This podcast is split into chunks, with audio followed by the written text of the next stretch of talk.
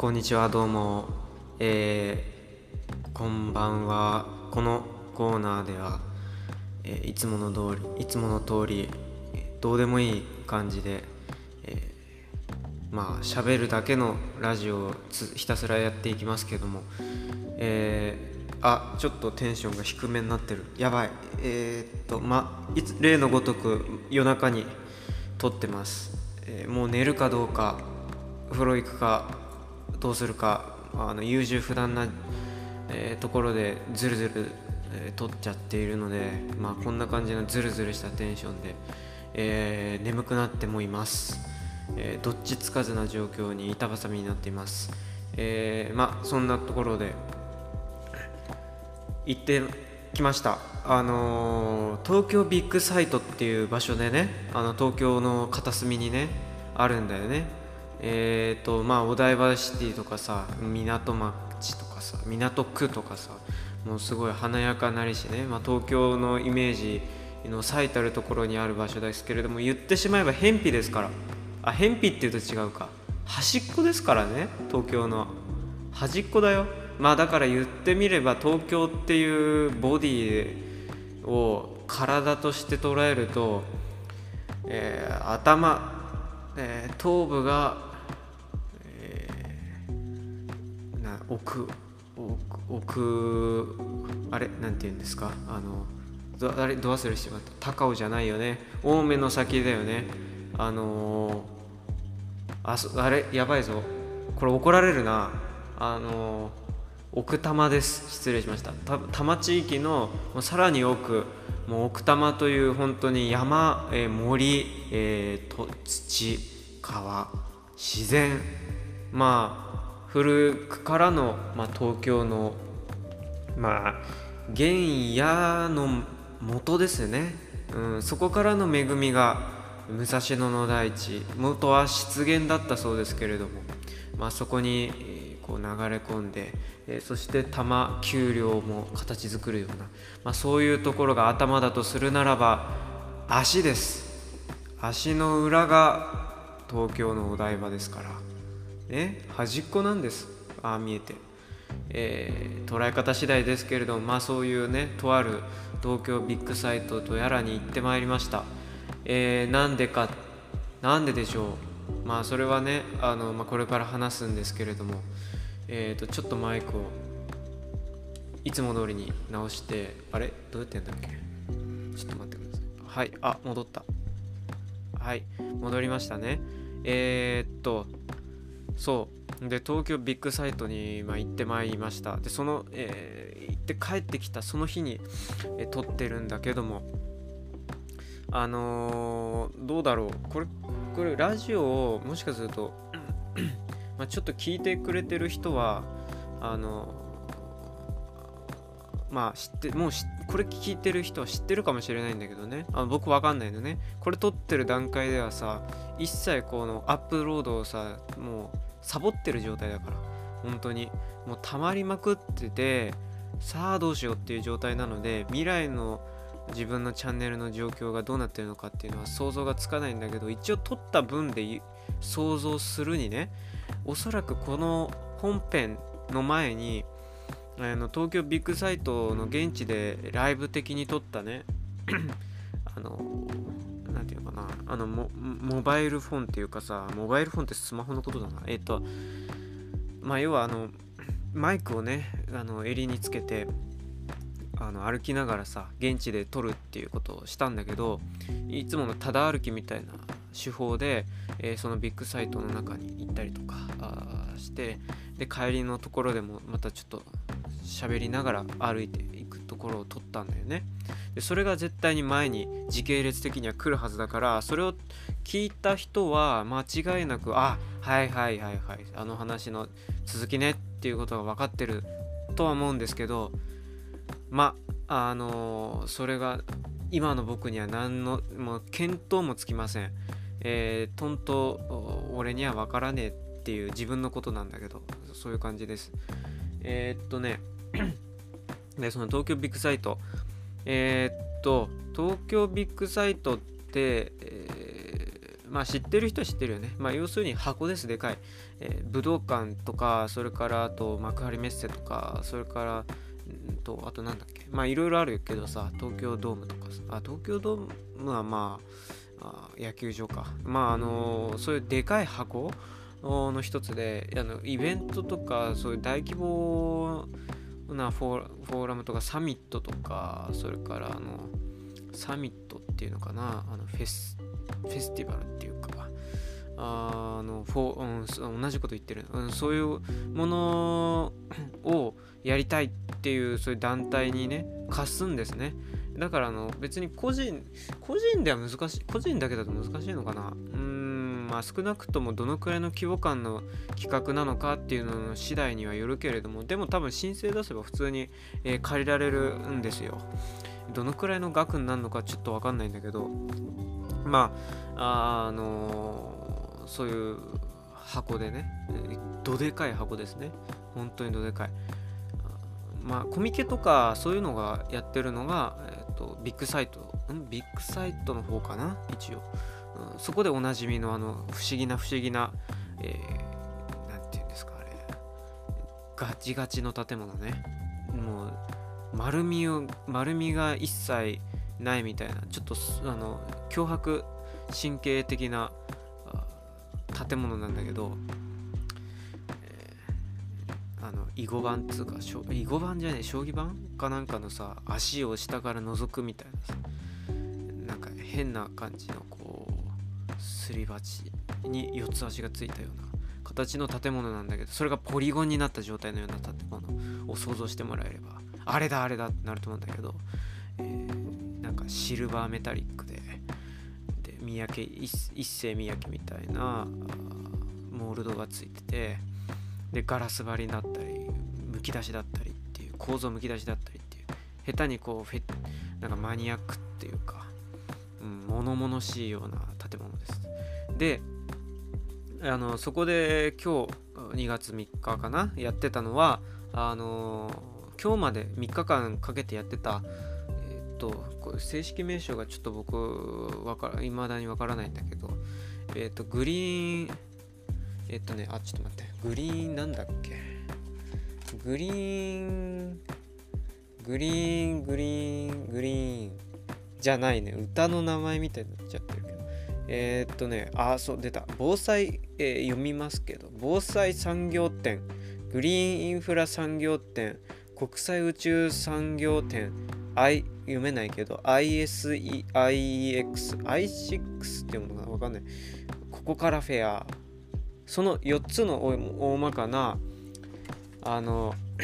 ブースっていうかあの、まあ、世界観が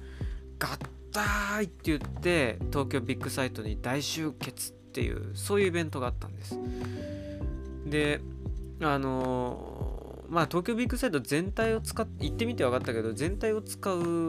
規模ではなかったんだよね。あの前国際え違うあ国際ロボット展っていうとこに行ってきたぜっていうような回を放送したと思うんですけどあの時は本当に東京ビッグサイトの持ち、えーと、持ってる領土を全部使いまくってやってたから本当に大変だったんだけど1日で回りきれなかったっていうぐらいのあの規模感だったんだけどね、えー、この国際えー、災害じゃないなんかあの、まあ、グリーンフラ店かな？産業店。これは南館のあまあ、えー、大広間。南 AB かな？南12っていうところがあるんだけど、まあ、そこだけでした。だからでかい四角い箱に全て収まってるからまあなんだろうね。普通に立った立ったとこうぐるぐるぐるぐる回れば10分ぐらいで下手するとまあまあ巡回ができるなみたいな。そのぐらいだったんだよね規模は。だからあれってちょっとあの表紙抜けしちゃったんだけどうんまあそこに行ってきましたという感じで。あのー、まあ前なんかその東京ビッグサイトの国際ロボット展に行った時に、そこがきっかけだったとは思うんだけどあのー、なんななんだったかな何だったかな。まあ多分事前登録をしたんでししなきゃいけなくて。あの日刊工業新聞社っていうところが主催してやってるのね。こういうのこういうフォーラムは。でえー、そのホームページに飛んででそこから事前登録をして、まあ、個人情報をまあまあまあ抜き取られるわけだ。でそれをやってやってから日刊工業新聞社っていうのからもうバンバンバンバンメールが届くわけね。あの瓦版っていう形であのこ今こういうことがありますとか今話題の DX のうんたらかんたらとかあのこういう工業講義がありますとか最新の、え、素材が開発されました。その、なんとか先生の講演があります。お申し込みはこちらから。みたいなやつがもうどんどんどんどんどんどんどんどん溜まってくるんですよ。メールメールアドボックスに。であのまあそこをまあまあ一応こうあまた来てるわって言いながら、まあ、でも見るのもちょっとやることにはしてて。まあありがたいといえばありがたいことにそういう情報ってさ結局なんつうのかな興味があっても自分からいろいろ調べていくっていうことがめんどくさくてしなかったりしてそれに調べたら調べたで自分の興味があることをよりすぐって見ちゃ結局検索したりしちゃうからあの知ってるようで知らないんだよね結局新しいことも含めて。だからこういう感じでちゃんとその自分セレクトじゃないものでこうどんどんどんどん送ってきてくれるのは情報としてはありがたいんですなんだかんだ言ってね、うん、あの結果は良かったっていう感じで。でそこであのこのね国際、まあのまあ、グリーンインフラ展っていうことに訳しましょうか、え訳しましょう。グリーンインフラ展っていう産業展がああるぜっていうのが入ってて。お。そんなのまたやるんだみたいな。うーんなんかまあ こういう工業系のあのイベント前行ってまあ面白かったしその実際の人と喋ったりして結構あの喋るのよかったなっていうか、うん、あれもう一回あなんか物とその人がいて実際に。で場所があってそういう場所に行って行くっていうだけでも面白いしで話を聞くっていうのもすごく興味深いし全体的にそれをこう網羅できるからすごくなんですかいい機会だって思ってじゃあ行こうってまあ決心して最終日今日行ってきました。え、いかんせん短いんだね会期がねこれ大きい規模なのにもかかわらず123うんだったから2月だから3日間しか結局やらなくて、うん、これ大体そうなんですよね。あのまあそういう規則があるのか分かんないんだけどあながち短い会期でで撤収作業とかまあおそらく犯人もだけどあキツキツだと思うスケジュールがね。だからあの、えー、最終日5時終了なんだけどパンパンパンパンパンパンパンパンってあの流れてくるとねあのー、まあ促す体体えっ、ー、と、えー、お客さんがあの出てくのを退去するのを促されつつもうねどこからともなく裏に隠れてたのかっていうようなプロの設備屋さんみたいな人がザザザザザってもうわーってもう現れてもうじゃんじゃんじゃんじゃんウィービービーとかってあらゆるところで工具の音出しながらあの一気に解体していくのねブースを。もうすごい勢いよ。本当に。うわなんだこれはみたいな。ものづくりのあらゆるものが見れる。性格っていうか側面を見れるようなところがあって、えー、ちょっとゾッとしますけど、えー、まあそれも、まあ、味わってきました、えー、つまり最後までいたんだね、うん、で、えまあその話をちょっとする前にまあ求められてはないと思うんだけどまた変な雑談をします。変な雑談。あのねえーと、どれからいこうかしら。うん。いっぱいあるんだな。うん。全部は話さないけど、今さ、まあ2月になったはなったんだけど、結局さ、寒波が歴史的な寒波とか言っていってすごい強力なあのー、なんつうんだろうなこれ蛇行してる季節風っても言われてのせいとも言われてるけどあの北極圏の要はジェット気流と寒流してる気流があのあるみたいなんですけど北極圏のねあの北極をの周囲まあ南極もそうだと思うんだけどこれを囲むようにしてジェット気流と呼ばれる非常に強い、えー、気流がねこうかこうずっとぐるぐるぐるぐる回っている周回しているような状態らしくて。でそれがある意味で北極圏の温度を一定に保つ、まあ、つまり寒い、えー、その極度に冷たい空気っていうのがそこにとどまっているような状態。だから氷も保たれるし、えー、そこまで激しい、えー、冷たい空気っていうのが下に降り、まあ、人間が住んでるところには降りてこないっていうようなね、まあ、そういうような状態だったんだけれども、まあ、昨今の温暖化の影響とされている、まあ、海のね海温が上がっているせいもあってかそのジェット気流がちょっとこうあのルートが少し歪んできていると。まあちょっと南下したりしている南南下そうねだから全体的に温まってきてるからその北極圏の海水温も含めてねだからどんどんちょっと形が変わってきてしまって、えーで特にこの日本があるような地域のところだと下にこうグニューンってこう降りてきちゃってるような状態、えー、で中国の方との北の方もものすごい激激痛のような寒さ。ロシアの方も含めてね。の地域も含めて。で北海道とかその日本海側の地域もそれに伴ってそれの、まあ、ベールをかぶってものすごい寒さ。が来ています。で東京の方だったとしてもそれはあの、まあ、逃れ得ぬことでものすごい寒いです。2月にちょっと一番寒い時期が来てるみたいな感じになってるね、えー、で雪とかも降るみたいなね感じで。で そんな中でもう寒だからあもう重ね着が当然ですよ上はもちろん重ね着するしあの下は下でやっぱり重ね着もしなきゃいけないみたいな。ヒートテックがもうかもうなんかマストっていうかあの標準装備っていうか、それなしではもう無理じゃねみたいな感じで、えー、過ごさなければいけない、えだから下も当然ヒートテック。できればちょっと厚手のなんか何段階もあるじゃんヒートテックって。なんかどんどん気づけばなんかえこんなにいるのみたいな仲間が。でなんか最初薄いこんなに薄い透けるようなあ筋筋なのにこんなにあったかいんだよっていう感じ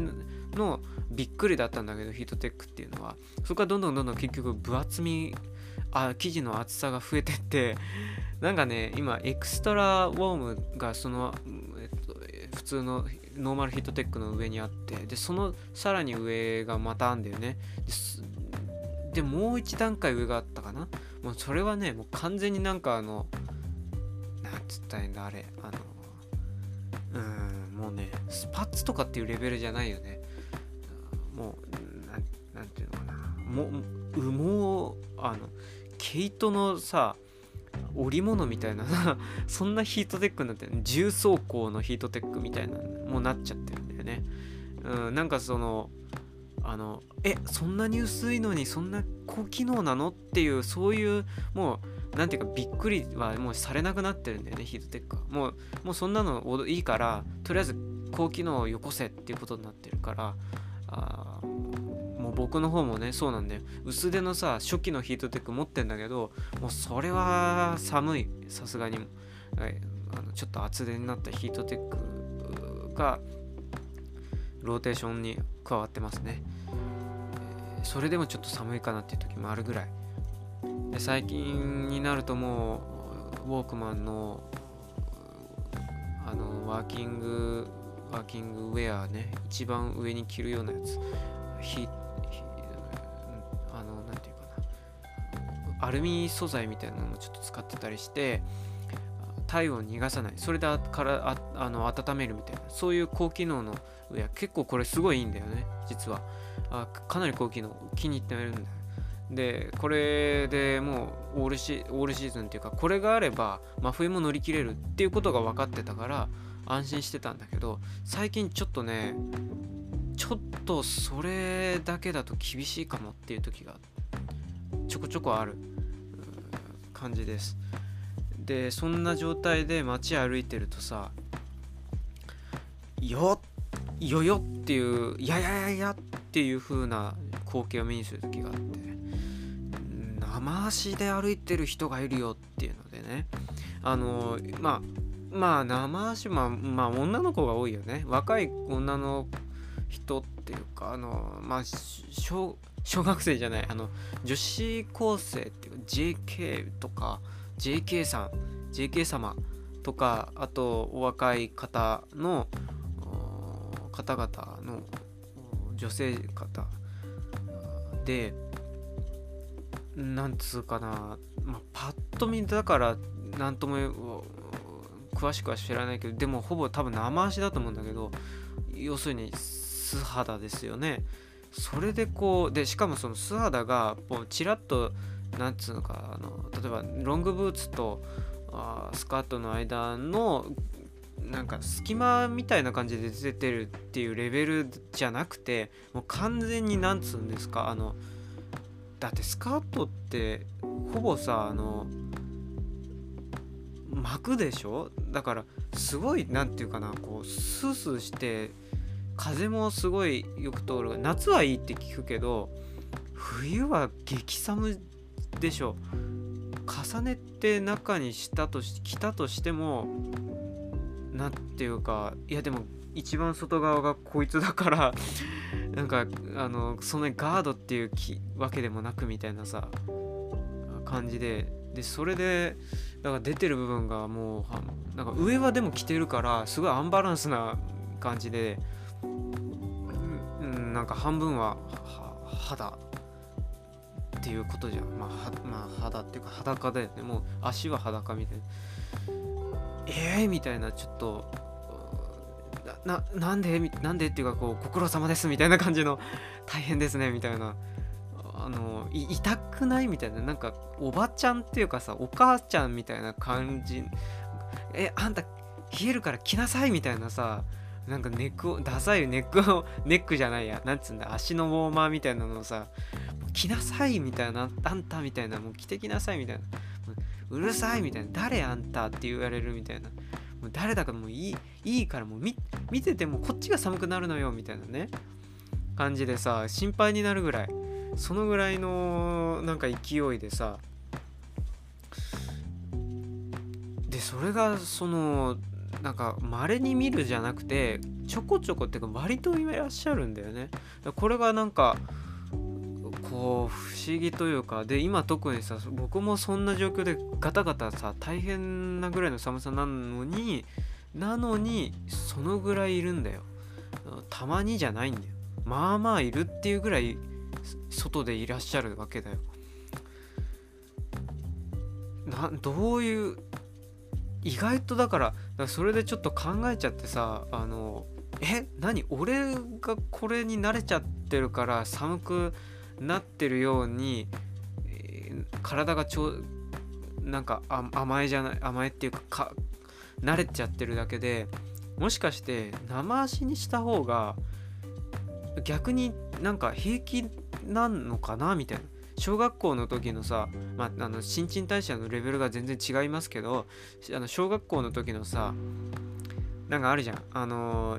年中半袖半パンのやつとかさ あの僕はさすがにそれは無理だったけどでもなんか体育の授業の時とかさ、まあ、長袖長ズボンって言ってもなんかさあのほぼあのなんか温度調整の意味をなさないようなジャージとかでさ貫通してくるわけね。うん、なんかそういう変なジャージの長袖長ズボンで。で下手すると長袖長ズボンがズボラで忘れてきたりするとマジで借りない限り半袖ハーパンで真冬いなきゃなんかなんか持久走とかって言ってさグラウンドをさひたすらもうあのただただ走るだけの授業をやるみたいなさやんなきゃいけなくなる。で縄跳びなんかやらされた日には縄がウィップがピシッていってさあの痛いみたいなヒーみたいなあのあミミズバレするみたいな。SM がそこでなんか教え込まれてしまいそうなぐらいの勢いでさ。であの時も思い返すと確かに最初激烈に寒いんだけどなんかちょっとその麻痺なのか慣れなのか大丈夫にちょっと感じてくるんだよね。まあ麻痺してるのかなどっちかっていうと。なんか寒さっていう感じで感じない。一回その寒ーってなって痛いって今度なってで痛いってなると痛いはねなんかちょっとこうもやーんってこう神経が麻痺してくるとあんましこう感じなくなってくる。ぼんやりしてくる。輪郭が感覚の。でそうするとあなんかいけるわみたいになるんだよね。うん。だからなんかあの北欧の方のなんかすっぱだかで、え、なんかプール冷たいプール入るとかあのすあのすっぱだかで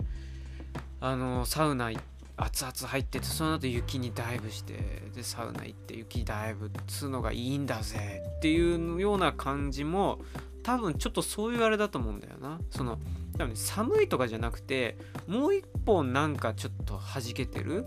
うん、冷たいから痛いになってでその先どうかっていう多分とこだと思うんだよ。ある意味その脳みそをちょっとバグらせるじゃないけどね、えー、そうするとあのー、なんかむしろこう大丈夫になるっていうかさ座禅したあお坊さんみたいな境地になるっていうかね。だから生足の人たちもそういう感覚になってるのかなみたいな。それだったらまあ意外といけなくはないのかなみたいな思ったりしてだからあれでもあれって何なんだろうあの基本でもそれをするって生足ってさだから要するにタイツとかはさまあなんかあのななんていうのかなそのなズボンとかあの防寒着とか着たらさこうなんかまとわるわけじゃん肌に。でそのいろいろコテコテくっついて見た目も変わっちゃうから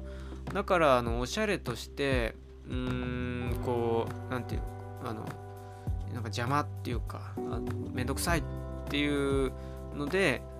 ボテボテするみたいな嫌っていう風になって、えー、できれば着たくないっていうのはわかるんだよね。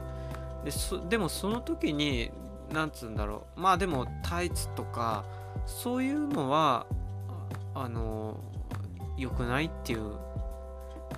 風にも思うんだけどまあでもタイツぐらいだったらぶっちゃけもうあってもなくても変わんないのかなこのぐらいの寒さ。もうマイナスっていうか1なんか1桁の気温とかになってくると、まあ、正直あんまり変わんない気もするけどねタイツぐらいじゃね。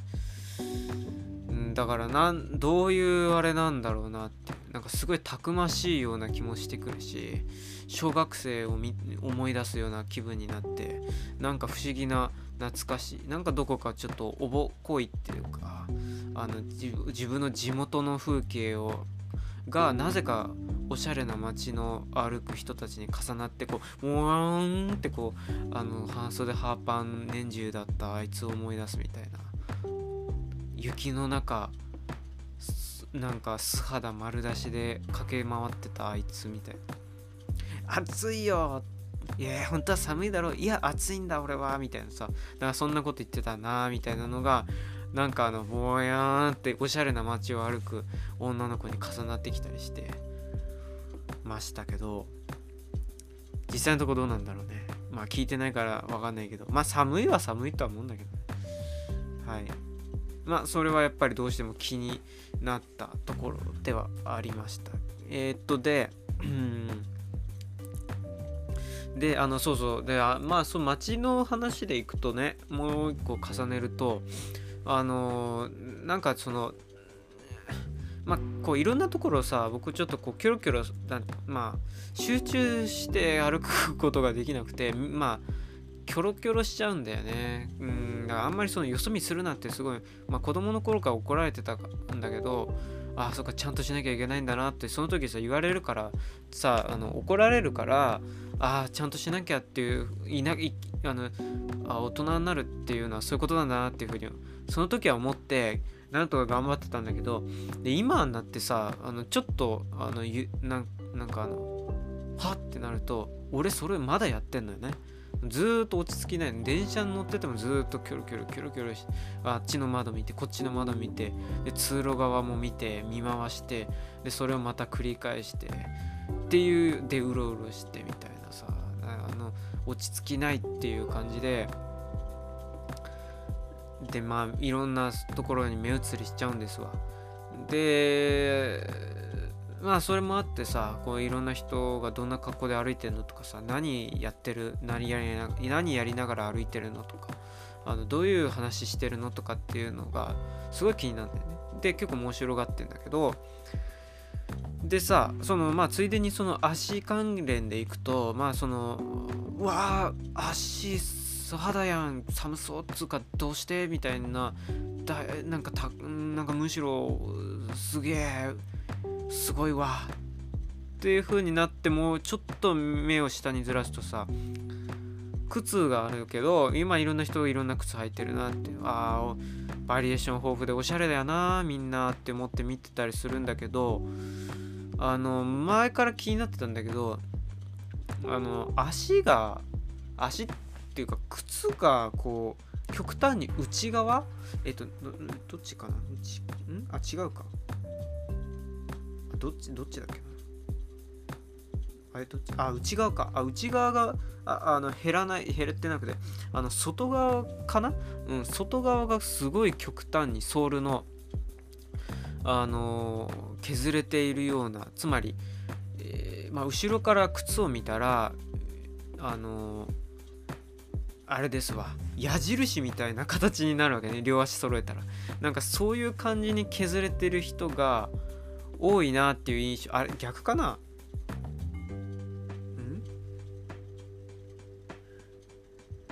逆だっけ？あれちょっ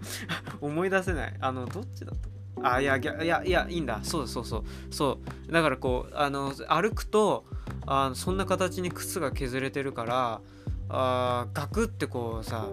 あの外側にこうちょっとねじれひねるようにして足がちょっと傾いちゃうぐらいに削れてる人っていうのが結構いるのね。で特にあの女の人がやっぱりこれも多いんだな。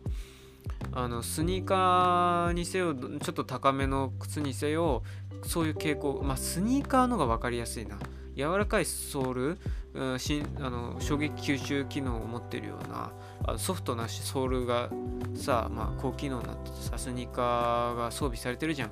でそれはよく削れるから形がはっきり出てて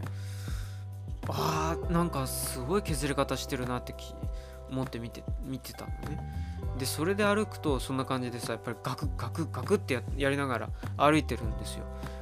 え？って思ってえだだだ大丈夫なんですか？でもまあみんな普通に自然にええななんすか？みたいな普通ですけどみたいななむしろ何見てんすか？みたいな感じで歩いてて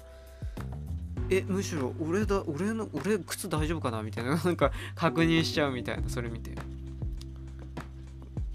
あのー、でこれもなんなんでだろうなっていうのでちょこちょこ気になって見てたんだけどあの背の高い靴ヒール系の靴を履いてる人の様子をまあ見てるとさあれやっぱりあの高げたみたいな感じでバランスをどうしても取らなきゃいけない。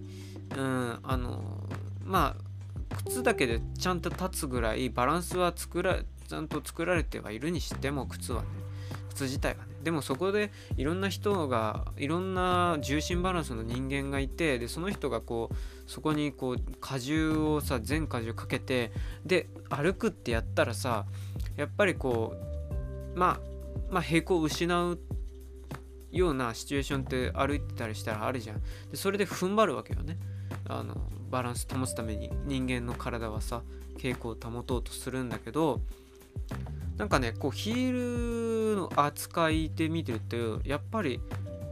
こう人間の足が体がこうまあななんていうのかな。あのまあ内股の人とか、まあ、X 脚 O 脚とかいろいろ言われてるのあるけどでも大まかに大まかに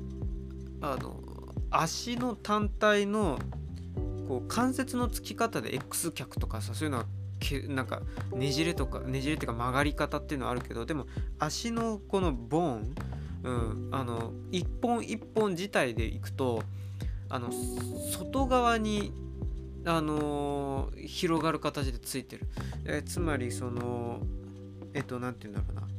まあちょっと大腿骨は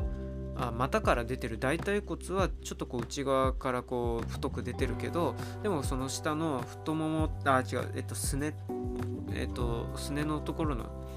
なんとか骨。なんとか骨はあそこからギューンって外に向かってカーブをちょっと描くようにして足に行ってるんだよね。だからこうやっぱりどうしても足あの棒でも何でもさ足幅が狭いもの棒っていうのはやっぱりどうしても立ちづらいじゃない？だからその足幅をどうしても広げるっていう風にこう形が作られててでそこの上に筋肉とか肉が重さ重いものがくっついていった時にバランスが取れるようになってるんだよね。だから当然その内側にこう何て言うかなこうこうバランあの重さのバランスが傾くよりも外側に踏ん張るような感じでできててだからあの特にヒールとかそういうこうやじろべえ的なねやじろべえ的な機能を持つようなものを履いてるのを見るとすごいそのどっちにバランス取るのかっていうのがすごいよくわかる。で見てるとまあほぼほぼやっぱり外側にこうグンってこう偏る、うん、傾く感じでこう踏ん張ってる歩き方をしてる人がどうも多いなっていう感じで。でまあ主にそこからなのかなわかんないんだけどそこがスニーカーとかになった時にもっとよくこう形として削れていって現れやすくなる。で削れたらよりそれがあの形になって、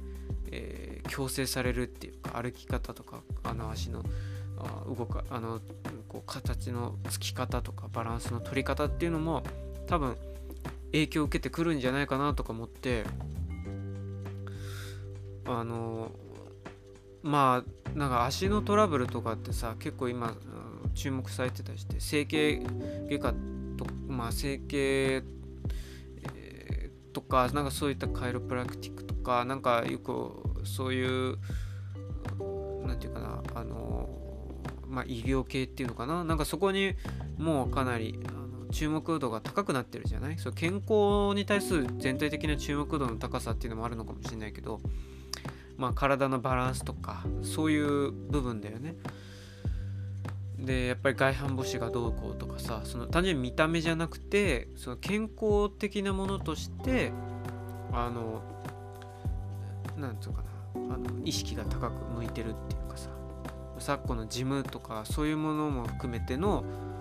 注目度の高さうんでいくとうん結構かなり影響は出てんじゃないかなっていうふうに思っては見てましたけど個人的にね。まあなんかそういうことはもうすでに知られてる現象なのかどうかわからないんだけど。うん。なんか腰痛とか、まあ、腰関連にもそうだけど、まあ、結構下半身とかってそこ全体を支えている上上に意外とその何て言うかなバカになんないっていうか足一つで例えば合ってない形の靴を履いてるだけでも結構全身に影響を及ぼすようななんかそのぐらいのものらしくてうーんだからみんな何だろうあのー、そこにまで意識を向けてあのー、なんか意識がある人はやってたりする。靴をちゃんとさオーダーしたりとかそれからあと、あ、もちろんさっきあのお医者さんというかさそのメンテナンスみたいな感じで通うっていう人もいるぐらいだから。うん。まあそれもちょっとあの引っかかって街見てて引っかかったことっていうことでした。でそれとあとはあのまあちょっと短いことでいくと前ねあの本について喋ったことがあってま、なんか自分本は読んで自分はこ、まあ、本を全然読まなかった。本当にゼロだったんだけどまあだんだんだんだんあの読むようにはなってきてで小説とかそういったものをいろんなジャンルでも活字をね、まあ、むしろ読むようになってで、ま、なんか逆転してきてるみたいなね漫画ばっかりだったんだけどあの本ゼロで。でも今は逆に漫画を本当に読まなくなってきてるみたいな。だから変わってきてるんだなみたいな。うん、でそれが別に大人になったとかちゃんとしたとかじゃなくてあこういうのが変化なんだでそれでそんな変わった変化した自分が同じようにアニメを見たとしてもあのその見方っていうかそういうものも変わってるんだなこういうとこ変わったなっていう話をしたんですね。でその中その流れの中で確かちょっとこう本の業界のまあよくあるねその大丈夫なのか本業界みたいな話をなんかちらっとした覚えがあるんだけどうーんまあそのあもうダメだダメだっていうのがやっぱりこうアニメ業界ダメだダメだっていうのと同じぐらいにしてなんかその慣用句みたいに、ね、なっちゃってるみたいな。もうなんかもうむしろ半分ネタみたいになってんじゃないかみたいなね、えー、でそれがそのうんなんかあのブラックジョークっていうかさいやなんかそのネタになっちゃ絶対よくなんか本当はよくよくないじゃん、うん、そういうのがさうんなんか問題が結局そのネタになっちゃうと解決する方向じゃなくてあのお笑いの方に向かっちゃうっていうかさなんか悲惨な状況なはずなものが、うん、そういうギャグみたいなさ自虐ネタみたいになっちゃってそれはちょっとえー、なんかどうなんだろうって思ってたんだけどでもなんか本屋さんとかさあとまあ本がもうどんどん売れない売れないって言ってもなんだかんだ言っていっぱいある。でどんどん新刊も出していかれてるし雑誌も含めて。まあもちろんその一時のそのピークっていうのの比べ方の問題もあるんじゃないかっていうこと言ってあのピーク、まあ、本のメディアとか、まあ、紙媒体とか印刷媒体のメディアっていうのがあのそのシェアがやっぱり大きかった？そのウェブメディアとかインターネットがそんなに普及してなかったからそれがやっぱり第一級のあの盛り上がってるものだった。その時と比べたらそりゃそりゃそうでしょうっていうふうに思ってたのね。だから落ちてくっていうかそれバランスが取れるところであのゼロにはならないぐらいでうんだからそれ別にその滅亡とか衰退っていう言い方じゃなくていいんじゃないかっていう話したんだよね。で あでもちろんでもそれはやっぱり数が減ってったりそのあの切り替えなきゃいけないとかあのやっぱりこう適用していかなきゃいけないとかっていうのがあるからあそれにはやはりねそのなかなか難しい変化についていくのが難しいっていう人とか業態の場所とかっていうのはそれはあるからそれは辛いところはあるだろうなとは思うんだけどでもその本全体がそのなんか終わりになるとかそういうことではないだろうなっていうふうに言ったんだけどでもあのあでそれは僕もちょっとそうなんじゃないかなって自分今でも思ってはいるんだけどでも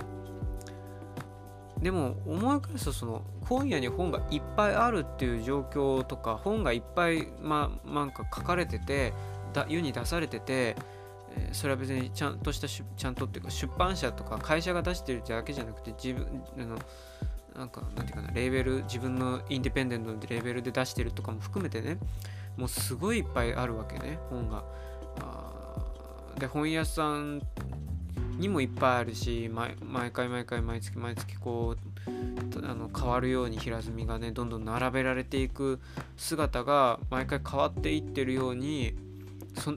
ようなぐらいのバリエーションはまだあるっていうのがでもそれが氷山の一角じゃん本屋さん自体が。ウェブにあのインターネット上に飛んだらそれがもう莫大な量になるはずでそれでいくと総量で言ったらあのいやむしろ多いんじゃないかっていうような気もしててでもちろん本屋さんがどんどんなくなってってるっていうのもあるよ。あるけど本全体っていう言い方で言ったらなんかそこまでじゃないんじゃない？むしろ。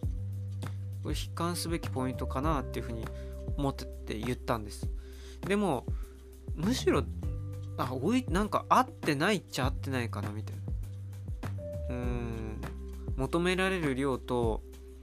まあ求められるっていうかうん。まあバランスだよね、うん、完全に均衡が取れてるところっていうのはそんなに別にないとは思うけどでもそれでも確かに紙の媒体っていうのが多すぎるかもしれないよね。ちょっと本が多すぎるかもしれない。でどんどん毎回新刊も出さなきゃいけないっていう。で売らなきゃいけないっていう危機感があって出版社とかも売るっていうことをしようとする。でどんどん新しいものを作らなきゃっていうそういう多倍の方向をまだ進めようとしちゃってるところもしかしたらあるかもしれない。でそうするとそれがその状況が逆にあの本があのなんだろう溢れすぎちゃって、えー、のなんか売れない大変だっていう状況を呼んでしまっているんじゃないかっていうかね相対的なもの関係で。っていうとこもあるしあとその受け取る側にしても、まあ、僕とかね買う側にしても、まあ、多すぎっていうか本がうんこんなにあってもなみたいなまあそれにいっぱい溢れるほどあるように見えるからまあ一冊一冊そんなまあ情報でしょみたいな。なんか著作物っていうのがある意味その情報のコンテンツみたいなものにま見えてきちゃうっていう、まあ、そういう風にして、まあ、あのある種のその本の価値みたいなのも下がっちゃう恐れもあるんじゃないかみたいなね。そんなこともまあちょっと見たりして。聞いたりっていうかな、うん、あまあまあ確かにそういうのもあるかもしれないって。なんかちょっとねなんどなんつうのか本自体のクオリティがとかなんか本っていうそのものがっていうんじゃなくてもうちょっと細かいシステムとかあと流通の部分でも結構問題っていうのはなんかあるとは思うんだよね。なんか僕もバイトとかして見たりしたからちょっとまああのえって思ったこともあったんだけど割とそこら辺の変化っていうものがかなり緩やかな業種なんだな世界なんだなっていうふうにまあ見てて思ったんだよね。うんだからこれからまたそこが変わっていくところにはなってくとは思うんだけどでも本自体がそれはね終わるとかそういうことじゃないではないとは思うそういうことじゃなくてちょっと形とかあるいはそのシステムの方とかインフラとかを変えるっていうそういうので、えー、こうマイナーチェンジも含めてあるやっていくことになる付き合っていくことになるんじゃないかなっていうふうにまあ思ったあ話でした。はい。まあただやっぱりその本が多すぎるっていうのはすごいなんか引っかかったな、うん、気になった。で僕自身も買っちゃうから本を。で買ってで読むのと買うスピードってさ明らかにその違うじゃん。あの本屋さんでブラブラして見てあこれいいなって言ってパッて23冊手に取って買っ買うのって一瞬でしょ？もちろん Amazon で買うのですら一瞬だけどで買ってで買うのは一瞬なんだけどその一冊一冊を読むのは一瞬では済まないじゃん。そこで時間の差が確実に開きがあってうん味わうのと手に入れるのの差っていうか。でうん消化するのと口に入れるのなんかあれっていうかさ。でそうするとさ僕の中僕の部屋とかも一つさそういういわゆる溢れてる本屋みたいな手を成してきてるわけだよね。デパートメントなんかストアみたいになっちゃってああなんか新しくまた買った本がこうやって増えてくみたいなさ。またなんかこう違う本が出てる。あ読まなきゃとかさ。ああもうこれもなんか気づけばこんなにいっぱいあって重くなっても動かせなくなってる。わーみたいな。どうしよう。これも読まなきゃ読みたい読みたいみたいな。でも時間ないなーみたいな。そういうことをやっていくと確かにあんなに大切だったんだけどまあいっかみたいなさ。まあ存在してるだけでいいかっていうぐらいにさなっちゃうんだよね。本当は読みたいんだね。読みたいの。存在があるだけでいいっていうふうに考えて買ってるわけじゃないんだよね。うん。だからだからそうするとそう考えるとさうんなんか買う側の中でもそういう状況っていうのは存在してるなっていうふうには思って。だからあんまりなんか買うのもそのパッと買っちゃうんじゃなくてできるだけ抑えてでまあ古本とかも危ないからさそうスッて買っちゃうからなんかちょっとこう立ち読みをするとかあとまた 立ち読みするってさらって言っていいのかな？とかさ立ち読みそれからあとは、まあ、できるだけね買ったうちに読むっていう買った余韻が残ってるうちに読んじゃう。できるだけ読んじゃう。で一度手をつけたらそれをまあまあ、ひたすら一発1回目1回目はとりあえずさらっとでもいいから読み通そうっていう風にした方がまあいいなっていう風には思ってますね。痛烈に感じてるところではあって。なんかやっぱり楽しみたいからさせっかく買ったものだから。うんなんかいっぱいいっぱい手に入れたぜっていうよりもうんちゃんと一本読んでいくっていうのが方がまあうんなんかね。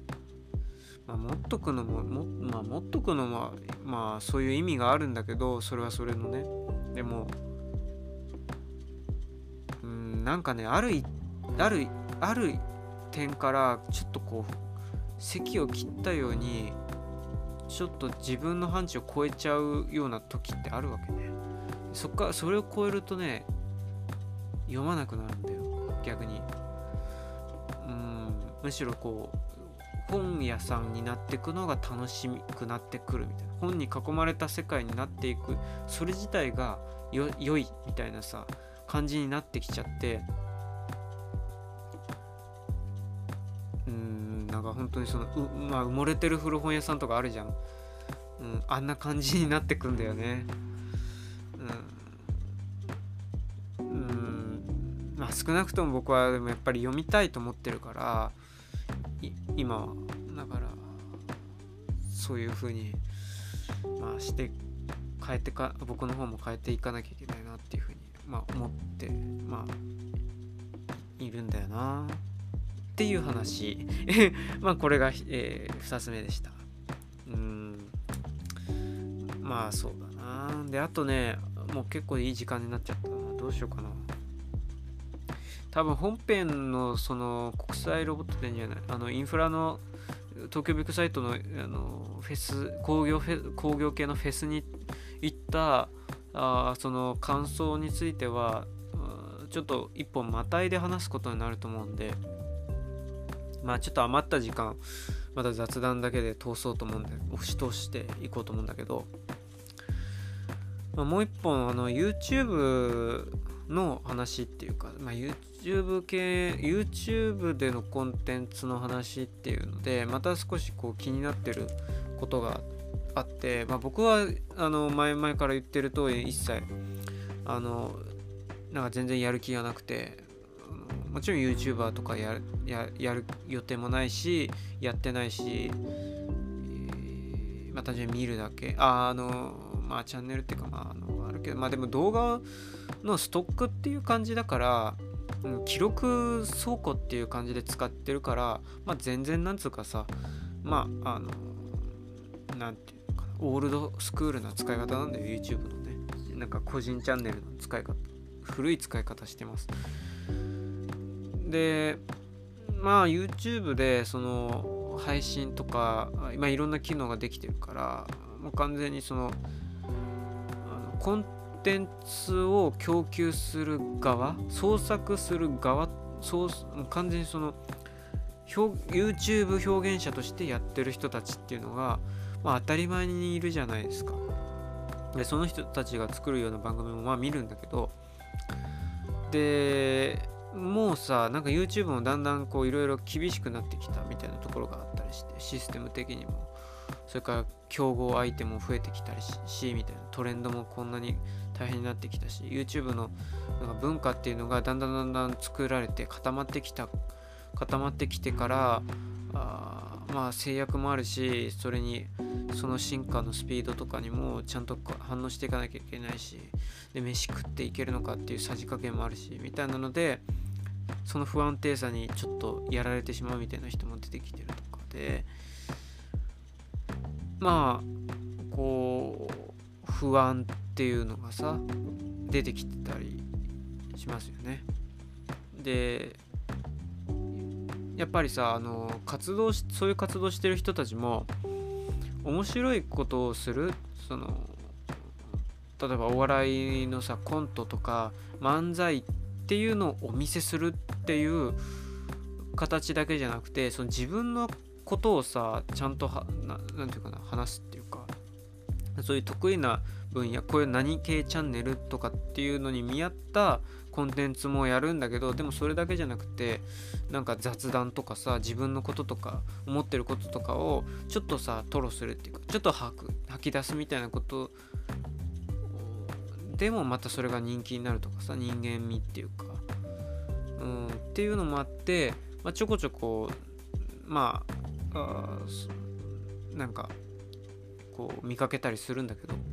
YouTube で生き残るためにこうやってああこういうことまで考えてるんだみたいなさ切実な話とかお金の話とかあのあと、まあ、YouTube はもうやばいみたいな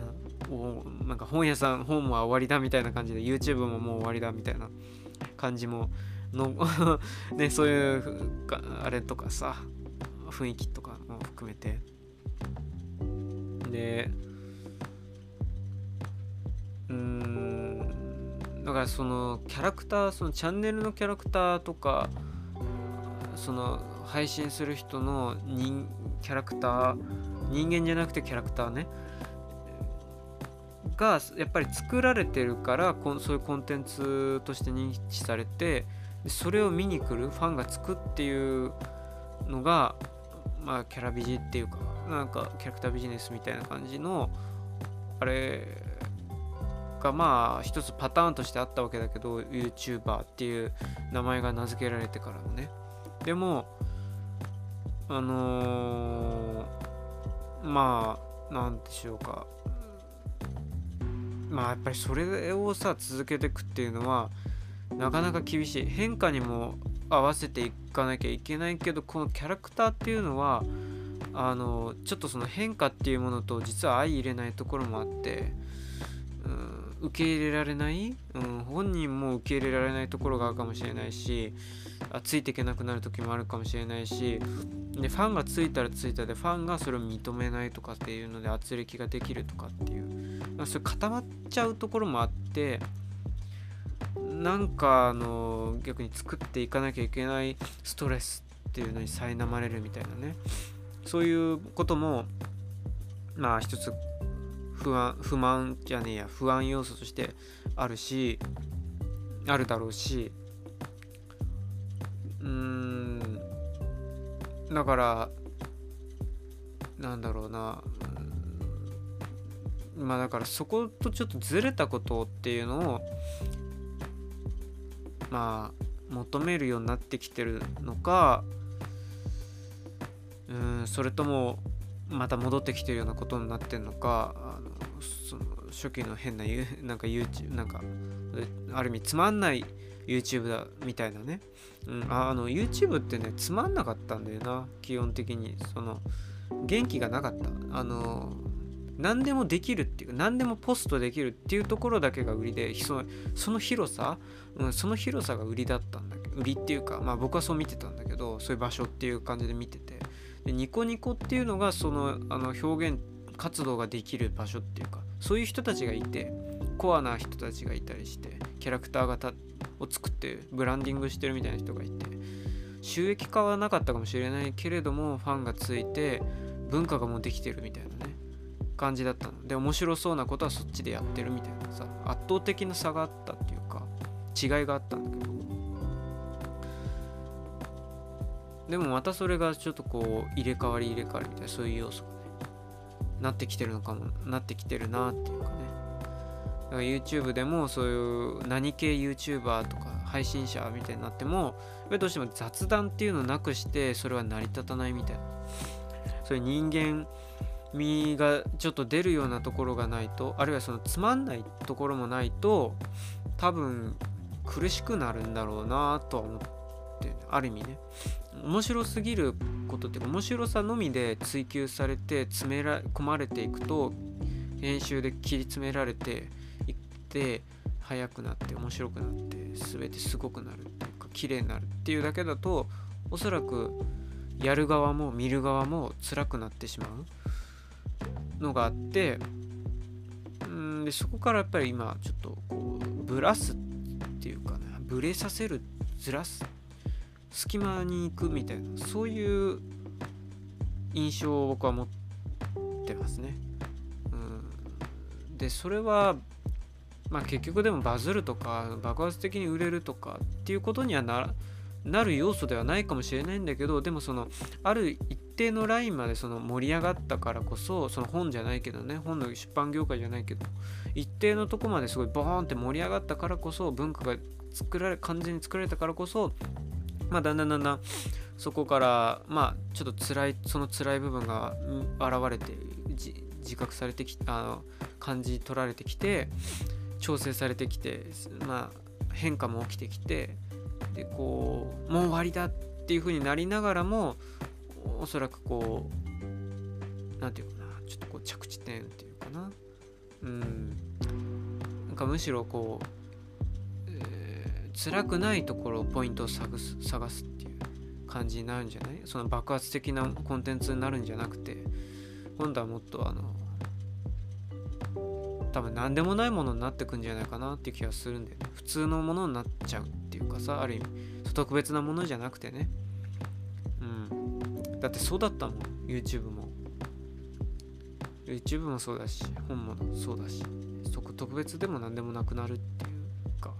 でつまんなくもなるし時には捨てられるしあのもうダメっていう風なレッテルっていうかそういうもの業界でしょっていう風なちょっとネタになることもあるだろうけどまあ多分形がちょっと作られあの変わりながらもまあ落ち着きどころを探されるっていう感じの過程にあるんじゃない？今。なんかそんな気がします。まあだからそれで言ったら確かに儲けるっていうことはこれから行くと YouTuber っていうのだと難しいかもしれないね。それだけでやっていくと難しいかもしれない。だから YouTuber、YouTuber っていうか YouTube を使ったものもいやなんか一つ利用したものいろいろできるポイントはあるからそれその YouTube でできることってていう利用できる要素としては使いつつでも他のこともいろいろやるみたいなさ。なんかそういうものにしていく。うん。多分広告収入とかもそんなに今上がってないしなんかうん。広告もねなんていう審査っていうかつきづらいっていうのは多分あるだろうからさ。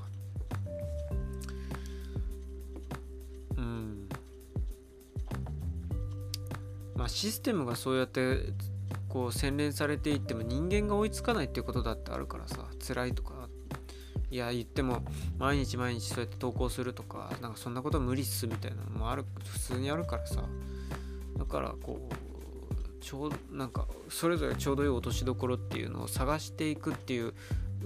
営みがいろんなところで同時に起こってくることによって YouTube 自体全体のそのイメージっていうのも変わってくる今だと YouTuber とかそういうチャンネルをいろんなの見るっていうそういう場所として YouTube になってるけどもっとこう多分なんか何でもない場所つまんある意味つまんない場所っていうのにまた変わっていくっていうのでもありかなっていうふうにまあ思いますね。うん、なんかねやっぱりなんか見ててさこれは大変だなっていうふうに思うしそれをもうさ隠さない。そう芸人魂じゃないけどそういうところは見せないキャラクターとかなんか自分のレーベルのをぶらすことになっちゃうからその自分のプライベートとかその考えてることとかそういうものをできるだけだあのぶらさないようにするために出さないようにするもんだみたいなね。だかそういうようなところも多分あったとは思うけどでももうなんかそれもきつくなってきたやっていう感じでね、うん、変わってきてる気がしますね。うん、まあだからなんか雑そういうなんとか系であっても雑談っていうのがやっぱりの強いっていうかさそういう風な見方っていうかまあだから配信みたいなことをやって生配信とかをいろいろやってた人っていうのがあのでそれで今それで生き長く続けてきた人っていうのがあのまあ生き残ってまあそれでも結構今はギリじゃないみたいなさ言われ方しもうちょっとしててさ。うん。あなるほどねみたいな。そういう感じになってんだねみたいなね。うん。まあ思いますかね、うん。まあ、僕のこういうこのラジオって、ポッドキャストもそそんな感じだけどね結局。何でもないもんなんでね。面白いとかつまんないとかもうどうだっていいのでやってるからこれは、うん、当然0円だし0円入ってくんのも0円だしでも0円でもやってるからだからいいんだよねそういうので。とまあ思っておりますと。いうことで。はい。えー、本当に雑談で終わってしまった。じゃあまた次回待たれよ。本編は次回だ。これが詐欺だ。えー、っと次回はちゃんと東京ビッグサイトで行われていたグリーンインフラグリーンインフラ産業展うん。まあその話を、えー、感想をちょっとして、えー、感想をメインに話していきたいと思います。あ面白かったですよ。結構ねあのやっぱりお話ししてみるとねすごい面白いんですよ。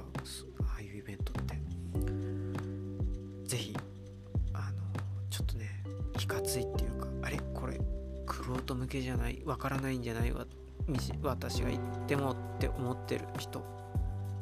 大丈夫です。もうねそんなそそあのうちは一元さんお断りみたいなことでそういう感じでビジネス回せる状況では今なくなってるんで皆さんお祭りっていうのを意識してイベント作ってます。単にぐるっと回って見るだけでも面白い